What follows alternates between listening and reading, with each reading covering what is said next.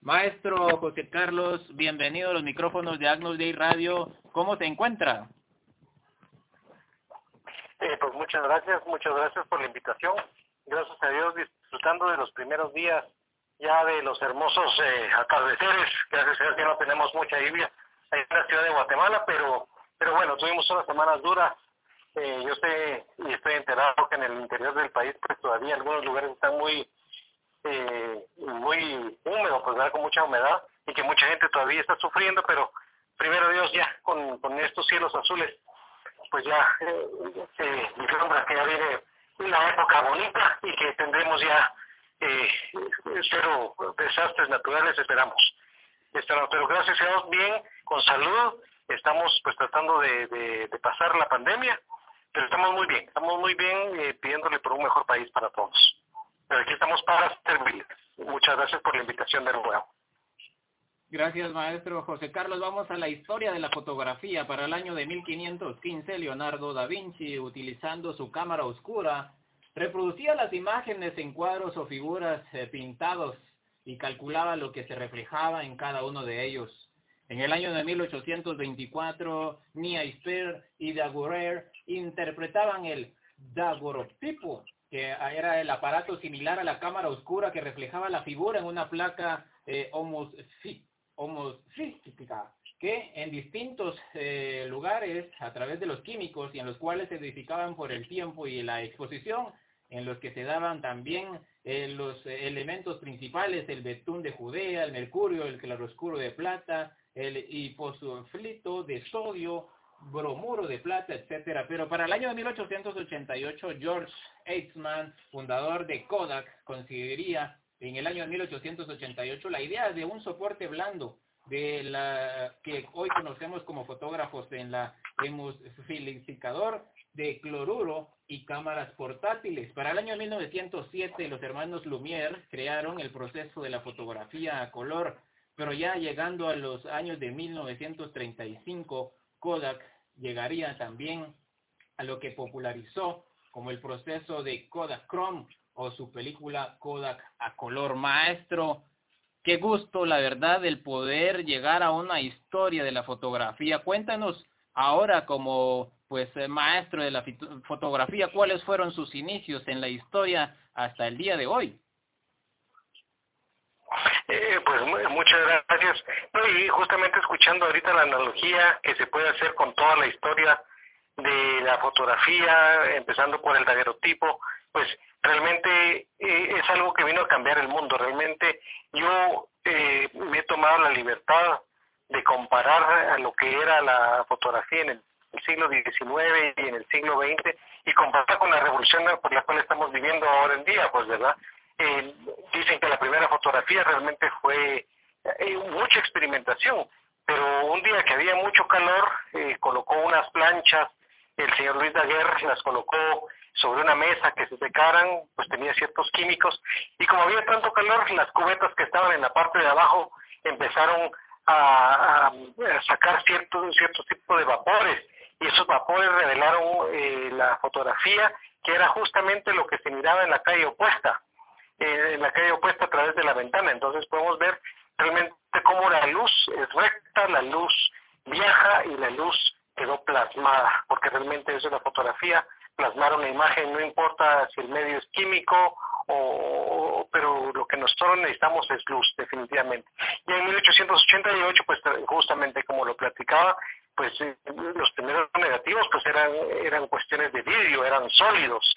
E inclusive William Henry Fox Talbot más o menos en los 47, 49, ellos ya tenían fotografías que venían sobre unas placas de metal. El problema es que si usted exponía su fotografía durante mucho tiempo a la luz, pues se ponía negra, entonces la fotografía pues no era eh, no, era lo, novedoso que quería, pues, ¿verdad? Y los grandes negativos, llegaba el fotógrafo, no te quería que quedar separado eh, un minuto, 45 segundos, para que el carro con los químicos que llegaban a, la casa pudiera para la gente de la aristocracia, la gente exclusiva que podía pagar por estos servicios, y la fotografía pues realmente era, era muy distinta a lo que nosotros conocemos. Y, justamente en 1888 eh, pues eh, Kodak, Chisman viene y justamente hace más popular. La cámara, lo curioso es esto, perdón que estoy repitiendo lo, que habíamos platicado hace un segundito, pero la cámara ya venía cargada su cajita con 10 imágenes, entonces cuando usted tenía que, quería ver sus fotografías, usted mandaba su cajita, o sea, su cámara completa, y ellos la abrían en el laboratorio y le regresaban a usted su caja con nueva película y sus fotografías si le habían salido. Y eso pues realmente era eh, así como que, bueno, ahora esto es popular, esto es popular, pues, ¿verdad? Y luego eh, en los años 20 del siglo eh, 20, pues en el siglo pasado, pues ya sale el rollo, el rollo eh, blanco y negro, el rollito que ya no tenía usted que mandar toda la cámara. Pero, eh, sin alargar mucho, nosotros tenemos la revolución digital, porque justamente hace unos yo, por ejemplo, yo aprendí fotografía en los años 70, 70 y 80. Yo utilizaba rollo en los 80, en los 90 e inclusive a principios del siglo. Y yo utilizaba una cámara de 120, que es una cámara con 10 negativos de 6 por 7 centímetros cada uno, y cuando se determinaba uno, pues había que mandarlo a revelar. Si usted lo tomaba el domingo, el lunes lo mandaba a revelar, se lo entregaban martes o miércoles si tenía suerte, y en algunos laboratorios se tardaban hasta 8 días. Y eso no estamos hablando de hace mucho tiempo, estamos hablando de hace 20 años, hace 20 años o menos, tal vez unos 15 años.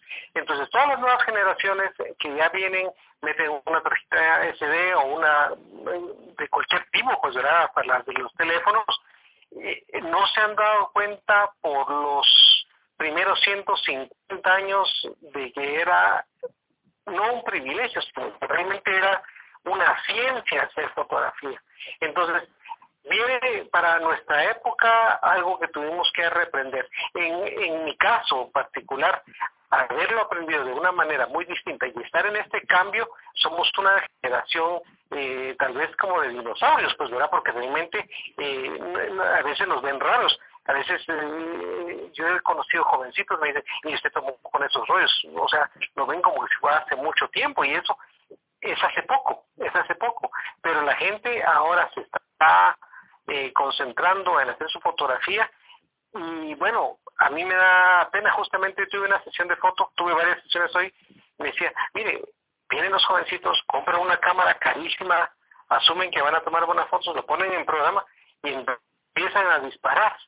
Entonces, eh, yo siento que la fotografía tiene que ser como cocinar cualquier receta uno no necesariamente tiene que seguir la receta al pie de la letra, pero para darle un toque especial uno tiene que darle cierta sazón y tiene que comprender todos los elementos. Si usted está cocinando un pepián o está cocinando eh, tamales o lo que sea, la cantidad de sal, la cantidad de hierbas o la cantidad de los ingredientes va a dar un producto diferente, exquisito.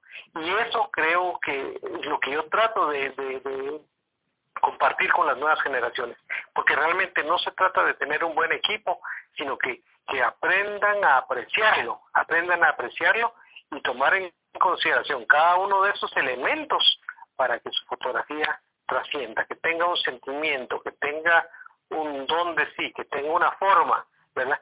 Sí, para muchas generaciones eh, eso es así como que, bueno, ¿qué está pasando? Eso eh, lleva mucho tiempo, pero eso es lo que se saborea.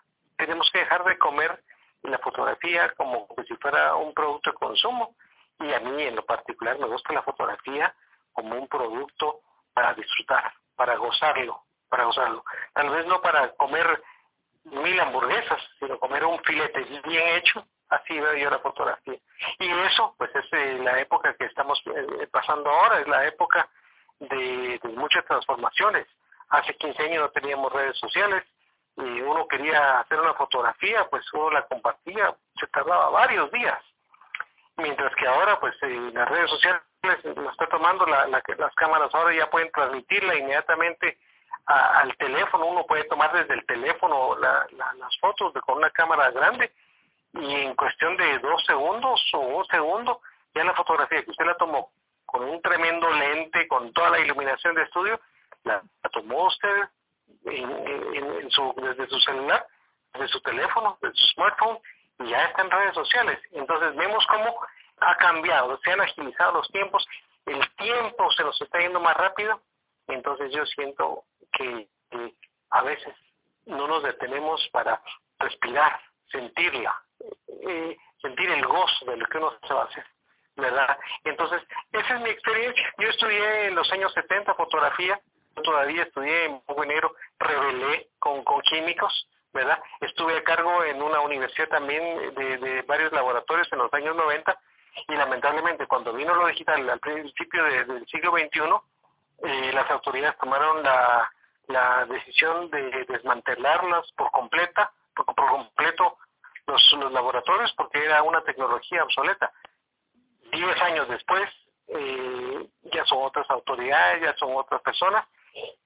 Tanto alumnos como autoridades están arrepentidos porque realmente el arte de la fotografía pues no es un arte simplemente para, para tomar fotos, es un arte de hacer fotos. Entonces realmente son dos palabras eh, muy, muy distintas que tienen dos significados eh, paradójicamente complementarios, pero que cada quien le da el espíritu y le da esa sensación de existencia a cada fotografía que uno toma. Entonces, perdón que me largue un poquito, pero básicamente eso es mi, mi experiencia como, como fotógrafo. Yo sé que el tiempo en, radio es, es, cortito, pero esto es eh, lo, lo, lo, que yo he vivido en, fotografía y pues trato cada día, yo sigo tardándome en hacer mis fotografías, trato de hacer un trabajo eh, minucioso, ¿verdad? Y me disfruto cada fotografía. Yo si pudiera eh, hacer fotos todos los días, lo haría, ¿verdad? Lo haría porque me encanta, me encanta, no lo hago por, por hagamos más, sino que trato de hacer una o dos fotografías, pero disfrutármela, porque eso creo que me, me completa, me completa mi forma de expresión. Es un lenguaje, es un lenguaje, pues, ¿verdad? Entonces, eh, pero es mi historia, es mi historia con la fotografía y cómo veo yo el mundo de la fotografía hoy en día, probablemente hace 20 años lo hubiera visto muy distinto. Excelente maestro, yo me quedo con usted con dos cosas bien importantes. La primera, comernos un delicioso tamal. Ya venimos a lo que va a ser las posadas y definitivamente comerse un tamal es riquísimo, como comerse una fotografía al valor de exposición y no meterse tanto al Photoshop y poder eh, dominar eh, la fotografía, sino más bien pues utilizar eh, el equipo y pues tomar la fotografía perfecta. Y como usted lo mencionaba, ¿verdad? Lastimosamente, pues ya de eso vamos a ver si, usted nos puede compartir de algunos estudios fotográficos que en su mente hayan ya desaparecido, pero eso vamos después en la segunda mitad, si nos lo permite, maestro. Y como usted lo mencionaba, pues vengámonos ya a este lado de la era digital para el año de 1981. Kodak, pues también en su fotografía digital inventaba ya esa cámara de tres hilos que superaba la de Sony, quien producía pues una cámara de 3.5 miligramos para eh, llegar al año de 1995 cuando Casio eh, pues tenía su QV10 que fue la primera en introducir esta pantalla LCD, la pequeñita que veíamos nosotros en cada una de las cámaras que regularmente todas las familias comenzaron a adquirir porque para poder ver la foto, pues uno quisiera, eh, pues así como la tomaba, pues eh, reflejar la verdad de lo que estaba usted tomando, algo que sorprendería totalmente a la humanidad, pero para el año de 1999, Nikon, otra de las marcas bien importantes, entra al juego con la cámara digital y capaz de tomar fotografías a 2. megapíxeles, ¿verdad? Era otra, era muy importantísima pero ya en el año de 2006 aproximadamente, pues eh, el desarrollo de Kodak, Leica, que es otra de las eh, marcas muy importantes, Casio, por qué no decir la Sony, y además eh, de la inclusión de las lentes fotográficos en los teléfonos celulares como el Apple, el Sony, el Huawei, ¿verdad? Vinieron a pues hacer grande la fotografía y acercándola más y más a cada una de las personas, maestro. Eh, cuéntenos cuál es el equipo que usted eh, podría recomendar a los muchachos, ¿verdad? Sabemos que hoy la tecnología está avanzada, pero también no saben cuál era también eh, eh, el revelar una fotografía, el utilizar un papel fotográfico. ¿Cuál es el que usted recomienda para los muchachos que quieran incursionar en este arte? Bueno, eh, hay, varias, hay varias respuestas para la misma pregunta. Eh, realmente cuando alguien me dice, mire, o cuando le voy a dar una clase de fotografía, es como cuando uno va a comprarse un par de zapatos, eh, si alguien es futbolista le va a encantar, unos eh, preciosos zapatos con un par de tacos y qué bonito y que son la última tecnología. Pero otra persona va a decir, mire, estos son suavecitos. Yo puedo poner mis pies aquí para bailar o puedo, o cuando yo voy a, hacer cierto movimiento con mis pies van a tronar. Claro, es un bailarín de tap. Ah, mire, yo fíjese que yo quiero unos zapatos de tacón. O mire, yo quiero un par de sandalias. Entonces, realmente con la fotografía yo creo que es lo mismo. Realmente cada quien debe tener su propio estilo o por lo menos tiene su propio gusto, su propio gusto y su inclinación. Eh, y eso es lo más difícil de, definirse, porque algunas personas me dicen, mire que a mí me, no me gustan personas, a mí me gusta tomarle naturaleza muerta, a mí me, gusta tomarle paisajes, a mí me gusta tomarle eh, a flores. Eh, tengo un amigo de 75 años que él, su pasión es tomarle a colibrís.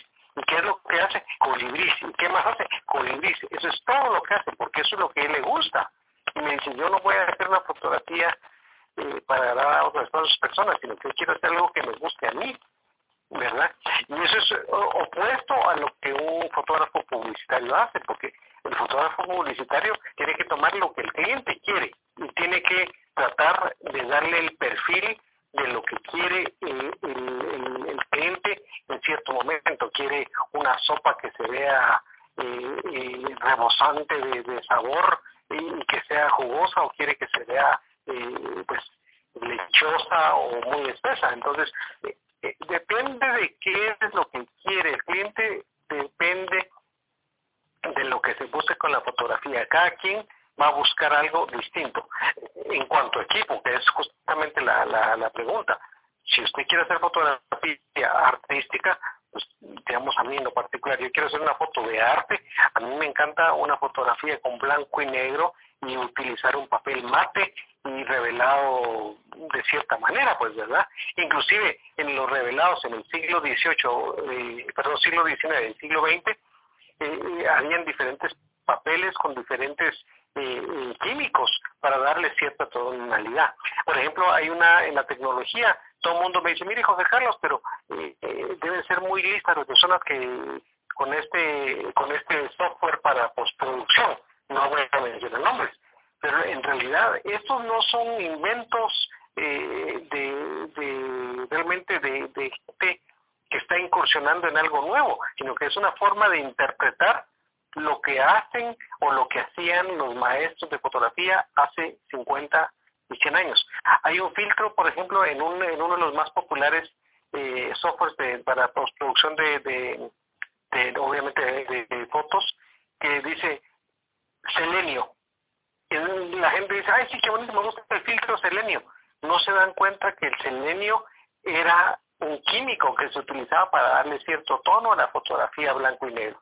Entonces, pero si yo quiero hacer una fotografía, por ejemplo, de, de, de, una procesión, de una flor, yo quiero una película con mucha saturación. En los 90, el éxito de, Fuji, por ejemplo, que era la contraparte de Kodak, era, era por decir, el principal competidor, sacó como éxito y, dominó el mundo eh, en las películas diapositivas por sus emulsiones con colores exagerados. Pero de nuevo regresamos a lo de los zapatos y la comida de lo que uno quiere ponerse. Porque si bien es cierto que estos colores saturados, los verdes más fuertes, los rojos más rojos, los azules más intensos nos daban unos paisajes, unas flores y, unos, unas aves maravillosas. El problema es de que si usted va a utilizar esa misma película, imagínese que usted es médico, va a hacer usted fotografía de, de, de, una operación, pues realmente va a exagerar los rojos y va a ser una carnicería la que va a estar viendo. Entonces sí depende para qué es lo que lo va a utilizar cada persona. En cuanto a equipos, eh, si quisiéramos eh, resumir, mire qué equipo compro para, para empezar. Mire, realmente hoy en la era digital, todo eso que tuvimos que sufrir y experimentar los fotógrafos de la era no digital anterior a la que tenemos, yo creo que tiene que comprar una cámara digital, no es necesario que tenga 40 megapíxeles o 50 o 30. Eh, yo recomiendo una película de lentes intercambiables eh, porque ya sea de, SLR, ¿verdad? O que sea una que no tenga espejo, pues verdad, en las vidas de, de moda, sin espejo, es lo que está cambiando la, y se está transformando la fotografía. Pero ahorita están todavía muy caras, pero yo creo que una SLR, eh, una DSLR, verdad que son digitales, eh, les va a funcionar perfectamente bien, perfectamente bien, y de lentes intercambiables, ¿por qué? Porque la perspectiva que tiene el mundo la vamos a madurar de acuerdo a cuando a como vamos creciendo en nuestras capturas. Yo me recuerdo que en los años 70, cuando uno compraba eh, eh, una cámara, pues la cámara venía con un lente 50 milímetros, o si usted compraba el paquete que era el más caro, yo compré el de 50, mi primer camarita es una Canon de, 50 milímetros, ¿verdad? Eh, lente, ¿verdad? Y en los años 80 y 90 ya se convirtió en un 2880, un 2890, ya vinieron los lentes zoom. Eh, eso se volvió de moda, se volvió de moda. A principios del siglo, un 2880, una distancia focal variable, o sea, un zoom, o sea, ya se podía mover. Ya el 50 había pasado a ser algo obsoleto. Pero luego bien, vemos cómo en los últimos 10 años los lentes 50 milímetros, los 1.8, se han vuelto a poner de moda. Y se han vuelto a poner de moda porque ya nos dimos cuenta que muchas veces por hacer más modernas las cosas sacrificamos cierto tipo de calidad. Y un lente fijo siempre va a ser superior, siempre, o por lo menos en un 95% va, desde las veces va a ser superior a un lente con un lente de distancia focal variable. Alguien me preguntaba el otro día, mire, fíjese que no quiero gastar un montón de lentes, quiero un lente que vaya con un rango desde 18 hasta 300 entonces yo le explicaba, mire, el lente, si usted se va de viaje, que pues qué bueno, y no quiere andar con mucho equipo, no quiere andar acarreando con tanta maleta, pues es un lente versátil que le va a ayudar a no a ser versátil en cuanto a un, alcance grande o quiere un gran angular. Sin embargo, todo lo va a hacer a medias, mientras que un lente 50, un 100 o un 300 le va a dar en su corta distancia focal, en su distancia focal limitada y fija, le va a dar resultados superiores en cuanto a color, en cuanto a contraste, que son los dos puntos de partida. Color y contraste es lo que hace un lente excelente. Ahora, alguien me dirá, respondiendo para terminar con, con esta, esta pregunta, ¿cuál es el mejor eh, equipo que se puede conseguir tomando en consideración en consideración es mejor tener un buen lente a una buena cámara. El lente es mil veces superior a lo que es la cámara.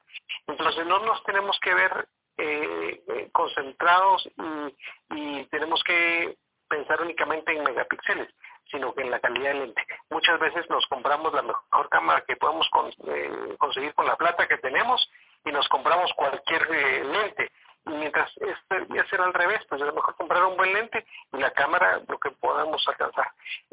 la ventaja es de que las fotografías no se toman en JPG, lamentablemente en la mayoría de los casos eh, así lo toma la gente. Yo recomendaría en cuanto a equipo que sea una cámara o un equipo que tome en RAW, ¿verdad? En RAW, para que ahí nosotros podamos en la postproducción, porque la postproducción no es sacarle los ojos verdes a, todo el mundo, sino que nosotros tenemos que procesar la imagen para que tengamos la opción de darle la personalidad que queremos. La queremos convertir en blanco y negro.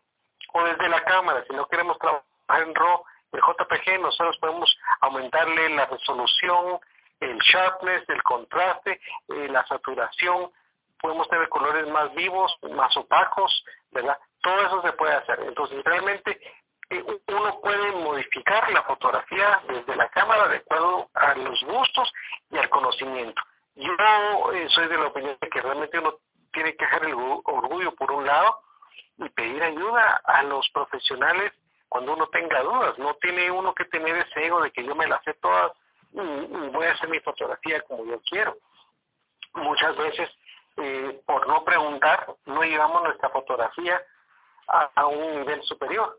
Yo eh, mucho, antes de comprar equipo, que nos asesoremos bien, bien qué es lo que vamos a comprar. Pregunten, pregunten a la gente que sabe a los expertos, por ejemplo, ¿verdad? O, maestros de fotografía, porque ellos eh, tienen la o por lo menos deberían de tener la obligación, de aportar. Eh, yo, en lo particular, pues veo muy seguido, eh, especialmente en redes sociales, veo los grandes errores que muchos fotógrafos eh, cometen.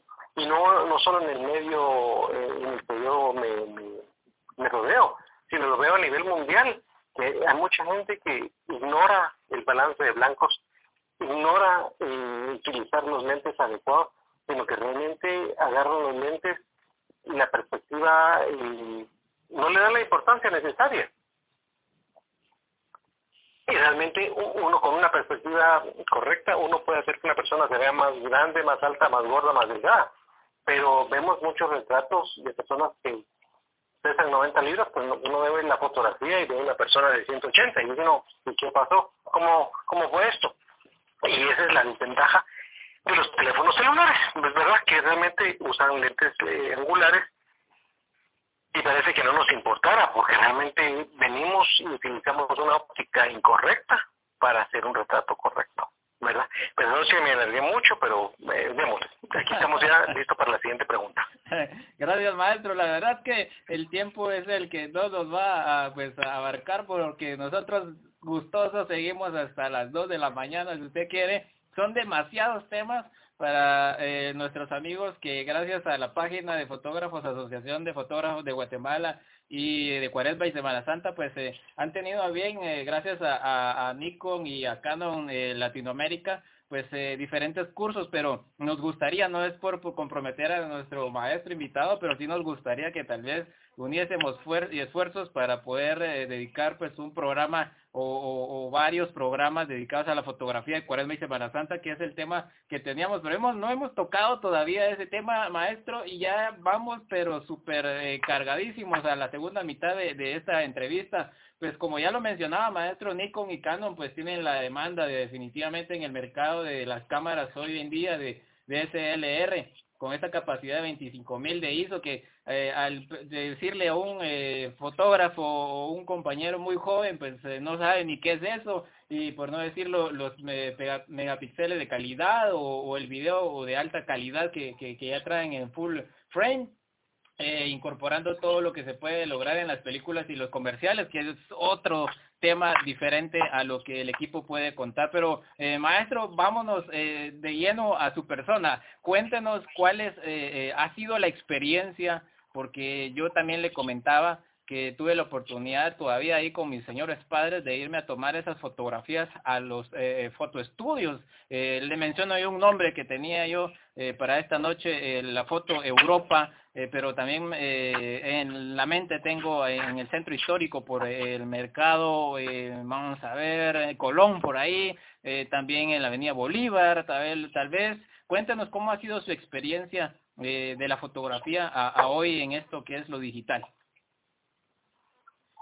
Bueno, en personal yo me recuerdo que ir a Foto Europa era un placer porque realmente uno iba para que le revelaran un rollito cuando uno no quería revelar en blanco negro o no tenía la oportunidad de hacerlo en tu casa. Y realmente uno llegaba y dejar un rollo, eh, pues no tardaba más de unos 3, 4 minutos, pero venía. Y eso es justamente, yo quisiera añadir, que más importante que la fotografía era el maestro que compartía con uno, compartía todo su conocimiento, quedarse platicando con don Carlos Galvez eh, tres, cuatro horas. Platicaba uno fotografía, que mire, fíjese que en lugar de hacerle la mezcla de 1 a 10 del químico, le vamos a poner 2 a 10 y eso le va a generar mayor contraste, va a tener blancos más puros y negros más intensos y grises con mejor tonalidad. Entonces todo eso casi que era como magia, era era realmente eh, Harry Potter no era nada en esto, pues era realmente eh, uno se convertía en un químico eh, al conocer la fotografía y todos esos detalles son cosas que ya no se tienen hoy en día. Hoy sí se puede, simplemente ahora eso es una postproducción, por ejemplo en Photoshop, no es un pecado, simplemente mucha gente me dice, mire, ¿y, por qué usa ese método para postproducir? Es como decir que usted va a tomar un negativo y que usted simplemente lo va a revelar y así lo va a imprimir. eh, dependiendo de la concentración del químico, la temperatura del químico, así sería el resultado final de la fotografía. No solo al revelar la película, sino al revelar el papel. Entonces, e, eso ya era, no era mentir, sino que simplemente era darle el toque personal a la fotografía, era darle ese toque único, ¿verdad? Entonces, y sí, por supuesto, Nikon, Canon, eh, han estado a la vanguardia de, de, esto. Y los laboratorios, sí, por supuesto, yo me recuerdo que en la Bolívar eh, habían excelentes laboratorios y ya a finales del siglo XX y principios del siglo XXI, eh, las charlas pues eh, no solo eran con don Carlos Galvez en el Club Fotográfico de Guatemala, sino que lamentablemente pues don Carlos ya falleció. Luego muchas personas eh, íbamos a Multicolor, ¿verdad? Íbamos con don Juan Menéndez, aquí en zona 10, aquí por la Guardia de Honor, y uno podía llegar a dejar su rodito y quedarse ahí cinco horas platicando, mandar a comprar una carreta de chucos en la esquina, y uno seguía platicando fotografía. Y eso era el conocimiento, era el conocimiento de la fotografía compartido con maestros.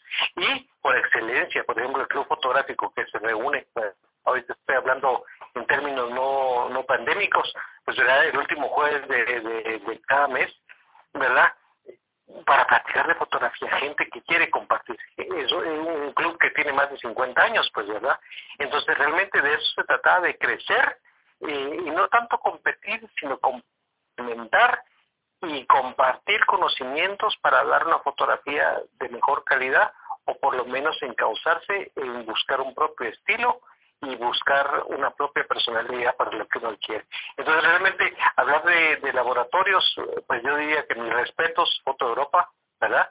Eh, multicolor, ¿verdad? Definitivamente, que son los estudios que yo utilizaba, pues, ¿verdad? Eh, yo me recuerdo que en los años 90 eh, yo, ya em, empecé a perder un poquito eh, mis recuerdos de eso, pero yo me recuerdo que yo llevaba mis rollos a, eh, donde creo que el señor era de apellido Boyton, ¿verdad? Y, ahí por ahí tenía un sobre de él, de Boyton, y eran muy buenos, eran muy buenos, se revelaban blanco y negro, y uno tenía que pedir cómo quería el revelado para lo que uno quería. Entonces, sí, los laboratorios de antes, pues lamentablemente dejaron de existir, dejaron de existir, y eh, son esas cuestiones en la transición para la época y para la era digital en la que nosotros estamos moviéndonos. Eh, realmente los laboratorios se fueron quedando, eh, pues algunos en, en obsoleto y otros simplemente se actualizaron. Yo recuerdo perfectamente con Juan Menéndez Sigre, él él me recuerdo que yo llevaba mis negativos a que me los escaneara, tener un escáner eh, hace unos 15 años era así algo como que wow, te lo van a digitalizar y no lo irán a dañar, eh, porque era una tecnología nueva. Y, y sí, ¿verdad? eso va cambiando y va cambiando. Yo me recuerdo en el año 2004, 2005 más o menos, Casio era fundamental en la fotografía, y a finales de los 90, ¿verdad? Los laboratorios ya empezaban a transformarse algunos lo pudieron lograr, otros pues simplemente murieron, pues verdad, porque ya la gente ahorita ya no está imprimiendo la cantidad que se imprimía antes. Y me recuerdo que llegaba yo a, Supercolor, ¿verdad? y llegaba, tenía una mesa eh, con, con, un vidrio lechoso, pues con luz, porque uno tomaba una fotografía de, una boda, llegaba uno con sus 8 o 10 rollos, con una lupa uno interpretaba negativos uno por uno para imprimir solamente las buenas fotos. Yo tenía que ver si tenía los ojos cerrados en un negativo de 24 por 36 milímetros. O sea, eso era ser fotógrafo. Ahora verle en una pantalla de 25 pulgadas, no digo que es mal ni que sea pecado, no estoy diciendo eso, pero nos ha facilitado muchísimo.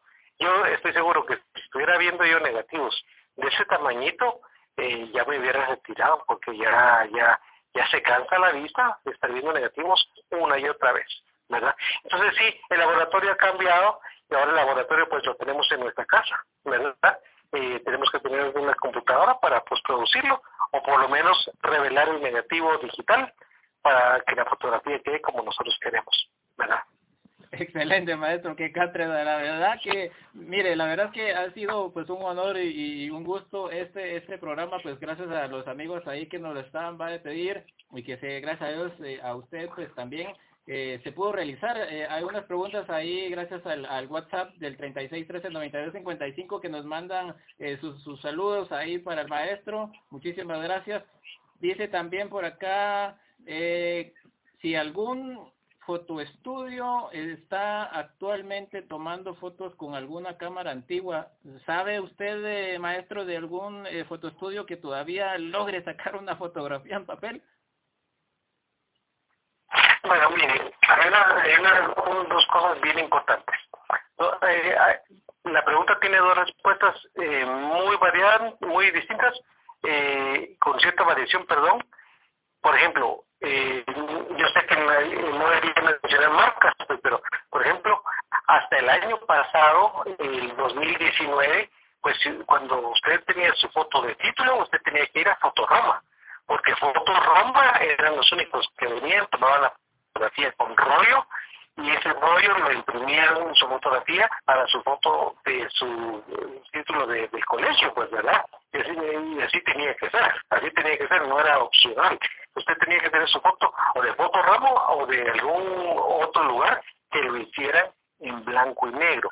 Eso cambió con la pandemia. Son cosas que no nos damos cuenta, pero los graduandos de este año, como no pueden salir, o porque no los no no no debemos, no debemos salir eh, con esas eh, eh, para, para exponernos, pues este año ya se dejó que se hiciera digital yo tuve el honor de, tomarle a, unos jovencitos, ¿verdad? A una jovencita le tuve que tomar sus fotografías para su título y ya se logró imprimir en digital, claro, con un papel especial para que los sellos del ministerio vayan y que no se vayan a correr, pues, o, no sé las especificaciones.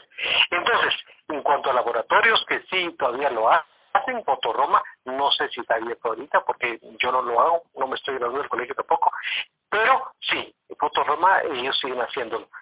También me parece, bueno, donde, donde yo voy, eh, eh, hay un laboratorio en zona 10 que se llama RAWD con Rolando Alfaro, ahí ellos toman con fotos, no son cámaras antiguas en realidad, son cámaras, y tampoco les voy a decir vintage, son cámaras no digitales tradicionales que utilizan rollo, ellos importan rollos de Estados Unidos, ¿verdad? No en grandes cantidades, y ellos tienen laboratorio, Rolando él, está revelado, y créame, yo, llevo, eh, durante la pandemia, llevo unos seis meses de estar escaneando negativos míos de, de, los últimos hay 40, 50 años. Y la tridimensionalidad que le da definitivamente no es igual al digital no estoy menospreciando el digital. No estoy diciendo eso porque el detalle es superior al digital. Pero la tridimensionalidad, que tiene un negativo, es otro tipo de fotografía. No podemos decir cuál es mejor, cuál es peor, sino que simplemente son dos tecnologías completamente distintas, ¿verdad? Pero sí, RAW ve el, el laboratorio, ellos están revelando, lo hacen constantemente, creo que los sábados es el día que, que ellos revelan. Yo, ¿por qué lo sé? Porque ahí es donde yo imprimo mis fotos ¿verdad? son lo mejor para mí en, Guate.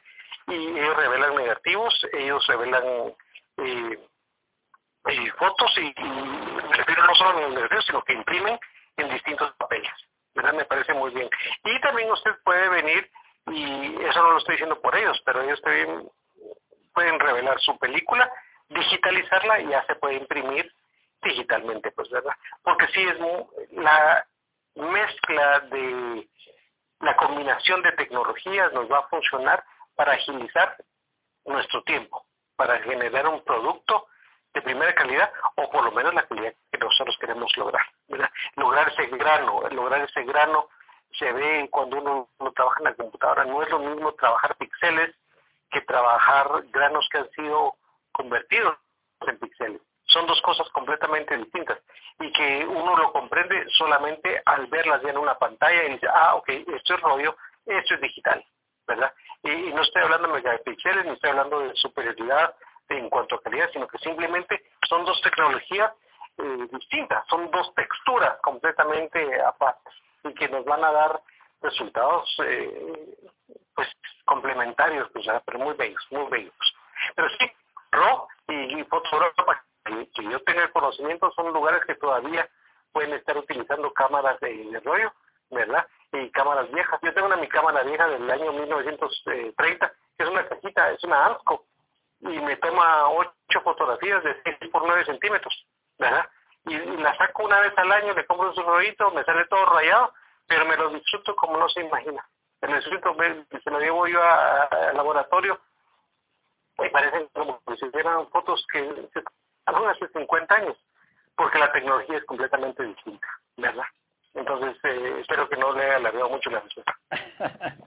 Gracias, maestro. Esta es su casa siempre. Me imagino que tendrá también mucho trabajo todavía pendiente por ahí, así que lo vamos a tener que dejar. Eh, será pues en una próxima, Dios mediante, si me lo permite, maestro, entrando a la cuaresma de Semana Santa, no pudimos tocar el tema de su carrera pues eh, a través de, las fotografías que ha dejado plasmada, pero si nos puede resumir cuáles son eh, los libros que, que, usted ha lanzado, cómo los puede conseguir la gente, eh, cómo lo pueden seguir a ustedes si está en redes sociales, cómo lo localiza un devoto cargador al maestro José Carlos Flores que nos acompañó en esta noche. Bueno, mire, mire hay dos cosas, hay dos tipos de fotógrafo eh, Cuaresmal y José Carlos. El José Carlos Flores que toma profesiones y tradiciones y el retratista de estudio. Son dos personas completamente distintas. Entonces, eso es lo que yo hago, eso es lo que yo hago. No quiere decir que solo eso, yo hago fotografía publicitaria, comercial, fotografía aérea, ¿verdad? Hago bodas, hago de todo. Pero en cuanto a lo que es la tradición de la Cuaresma Semana Santa y otras tradiciones populares de Guatemala, eh, yo abrí un par de páginas que son para mí que se llama José Carlos Flores L, mi cuaresma y Semana Santa. Ahí pueden ver mi trabajo. Eh, no les digo que tengo mil años de hacerlo, lo tengo haciendo desde 1996 a la fecha. Y ahí pues van a ver un poquito de mi trabajo. ¿Qué es lo que hago ahí? Pues esos, dos tipos de, personas que, les acabo de describir, el José Carlos Flores del estudio y el José Carlos Flores de CAI. Son dos personas, yo he hecho varios libros, llevo hasta la fecha libros propios, llevo 10 y los pueden adquirir únicamente conmigo. Lamentablemente algunas librerías ahorita están cerradas, algunas librerías que tenían mis ejemplares, ¿verdad? Pero también pueden conseguirlos en Artemis Dientes o conmigo, se pueden comunicar ahí a, mi página, José Carlos Flores de mi cuaderno de Semana Santa, me escriben ahí, me dicen, mire qué libros tiene disponibles y con mucho gusto los, los pueden venir a ver aquí en mi casa y sin ningún compromiso si quieren y si los tengo disponibles, pues ahí están, están en la renta, ¿verdad? Con mucho gusto.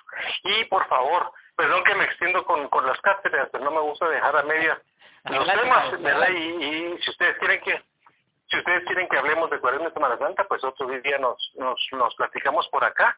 Y si ustedes tienen preguntas o algo, pues con mucho gusto. Inclusive he pensado dar algún taller eh, vía eh, Zoom ¿verdad? Por ejemplo, postproducción de retratos imágenes de, en estudio, pues con mucho gusto se puede hacer si ustedes están dispuestos a, que hagamos algo así y que yo pueda compartir mi pantalla y que se pueda hacer junto con ustedes, se puede hacer un programa de audio y simultáneo con un compartir pantalla vía Zoom, ¿verdad?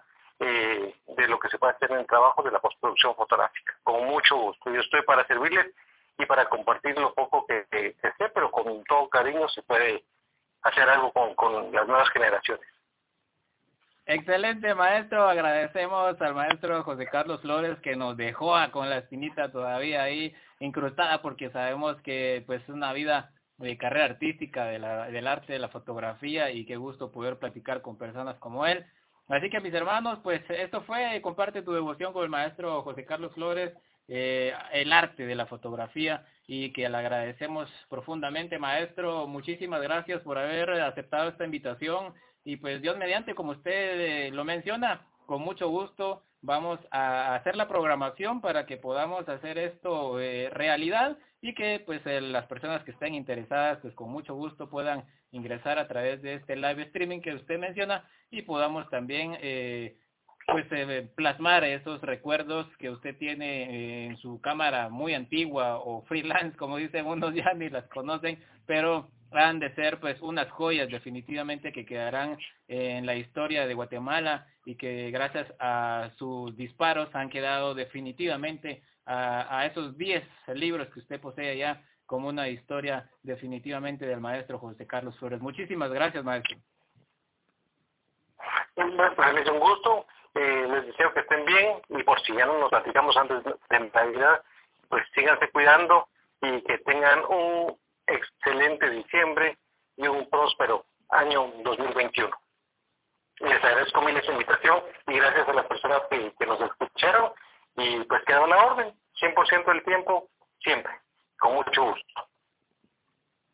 Muy bien, mis hermanos, vamos a una pausa musical del maestro Rafael Demetrio Miranda Mendieta. Escribiría una marcha fúnebre que en este último mes, en este último día del mes de noviembre, vamos a escuchar porque será hasta el 3 de Candelaria Dios mediante, cuando volveremos a escuchar nuevamente una marcha en esta bendita estación. Así que agradecemos al maestro José Carlos Flores que nos acompañó en esta noche y pues eh, vamos a escuchar la marcha, la sangre de Cristo.